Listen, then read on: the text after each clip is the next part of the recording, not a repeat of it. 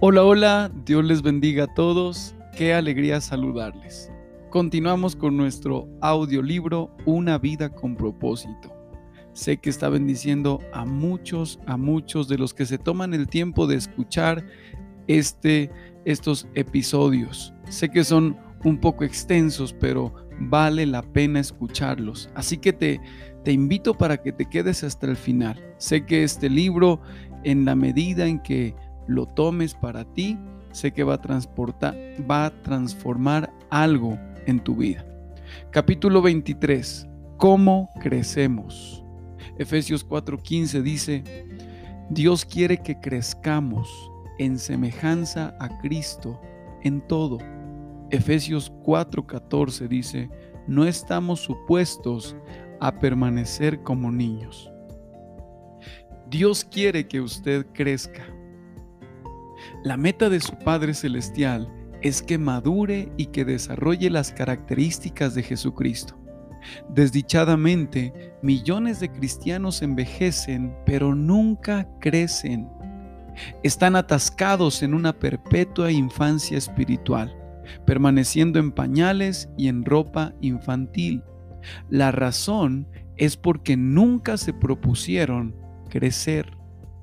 El crecimiento espiritual no es automático, requiere un compromiso deliberado. Tiene que querer crecer, decida crecer, hacer el esfuerzo de crecer y persistir en crecer. El discipulado, el proceso de hacerse semejante a Cristo, siempre empieza con una decisión. Jesús nos llama a nosotros, respondemos. Vuelvo a repetir eso. Jesús nos llama y nosotros respondemos. Ven y sé mi discípulo, Jesús le dijo.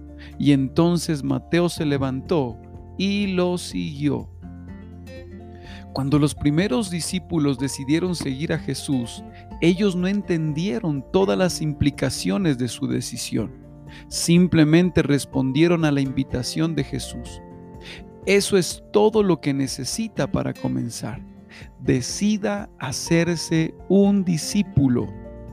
No hay nada que, moldeará su vida más que los compromisos que haga.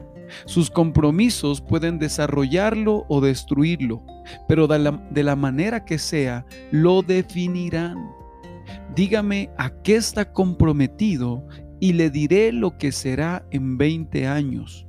Nos convertimos en lo que nos comprometemos.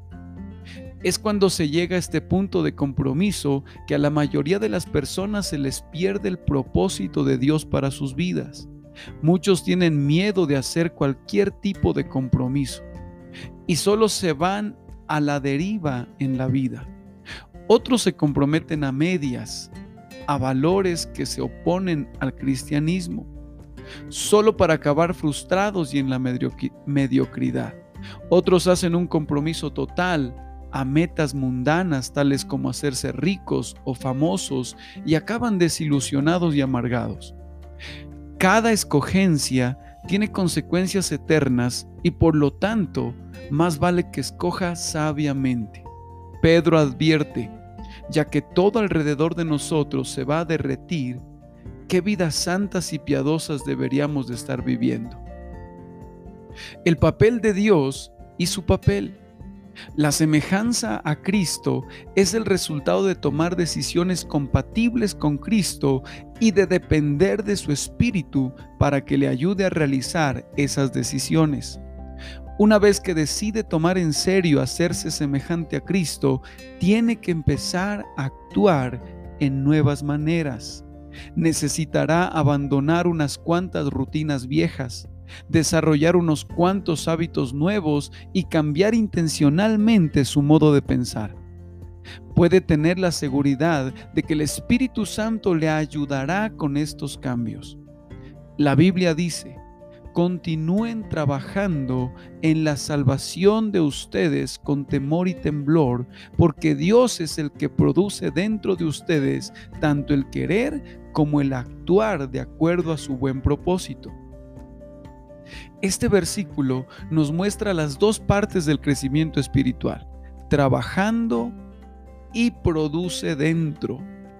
El trabajando es su responsabilidad y el produce dentro es el papel de Dios.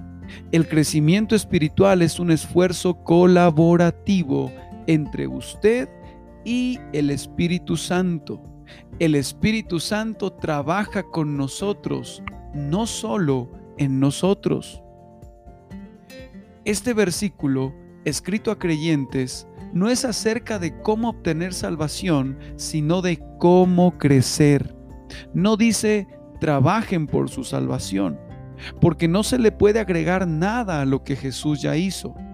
Cuando levanta pesas, está trabajando su cuerpo y lo hace para desarrollar su cuerpo, no para obtener un cuerpo.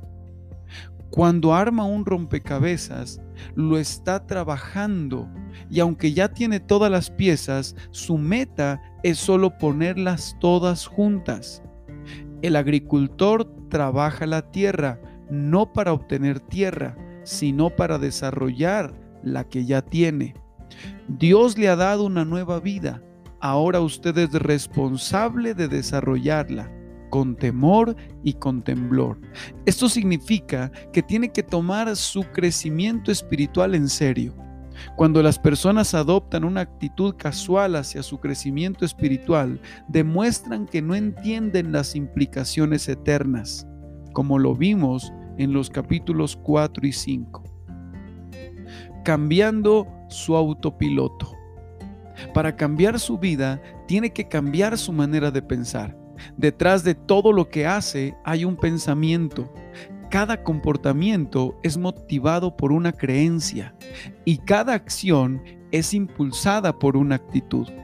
Dios reveló estos miles de años antes que los psicólogos lo entendieran.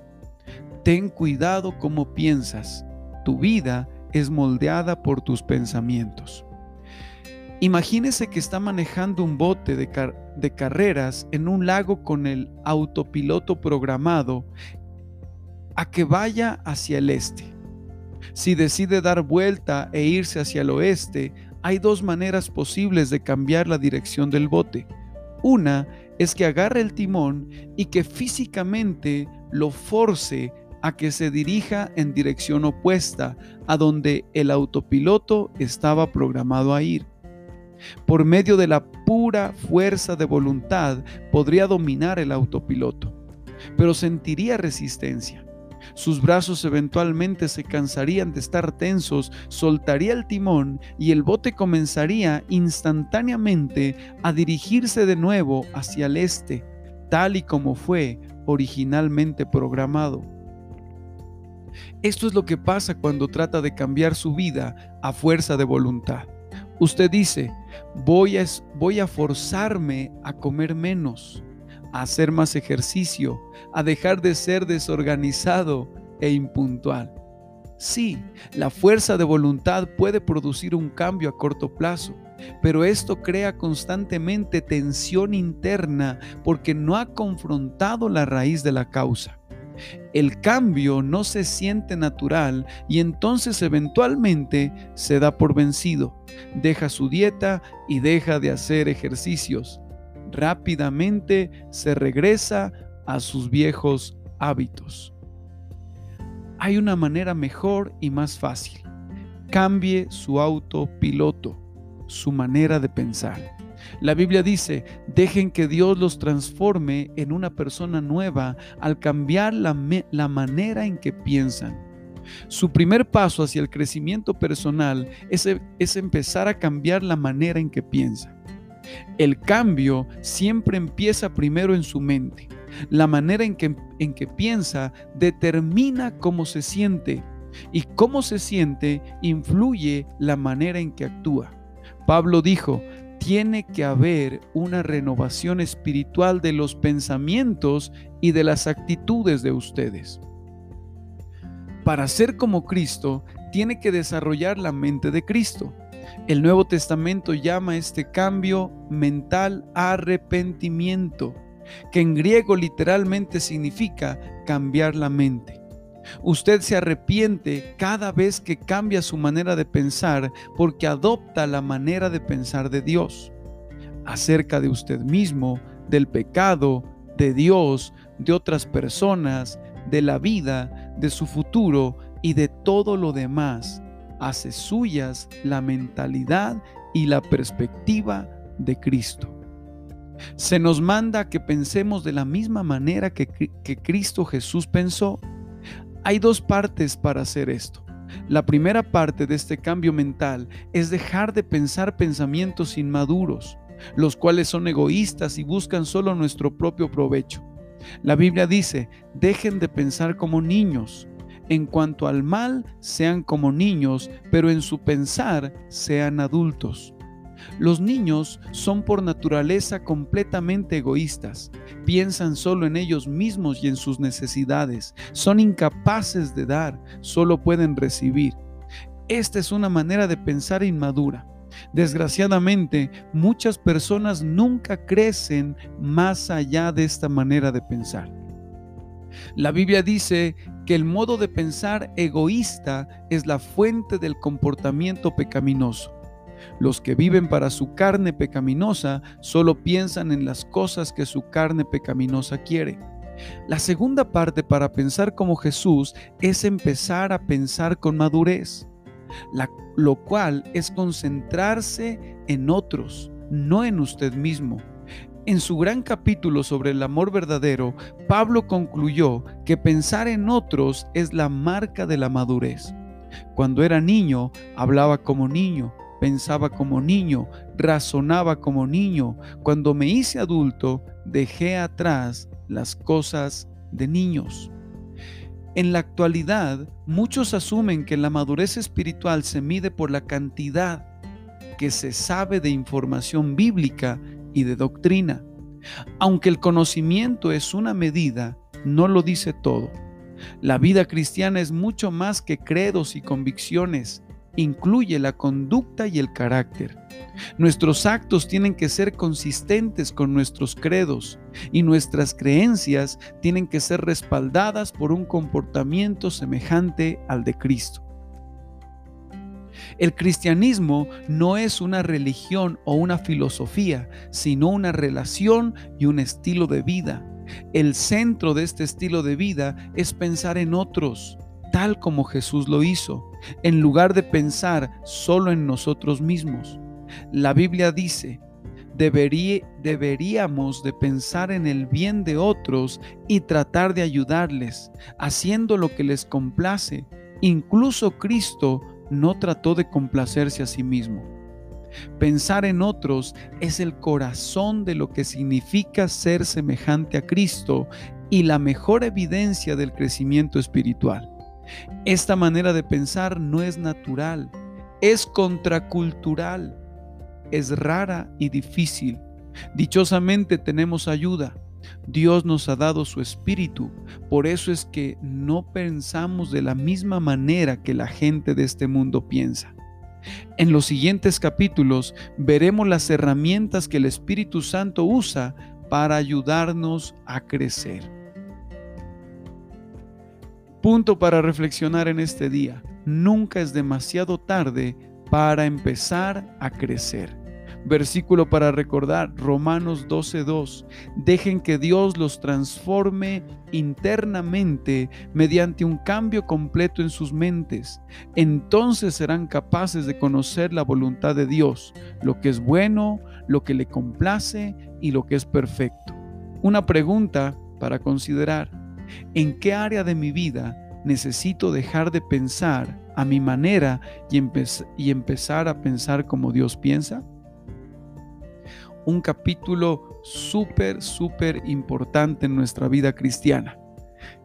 Qué bendición que usted haya estado con nosotros hasta el final de este capítulo.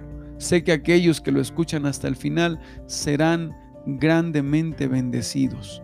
Si usted aún no hace parte de nuestra comunidad, le animo para que se suscriba a este canal. Un canal que va a bendecir su vida, pues nuestra responsabilidad diaria es llevarle un audio, llevarle una palabra que lo ayude, que lo inspire a crecer, a seguir adelante día tras día. Soy el pastor Jimmy Romo y bendiciones para todos.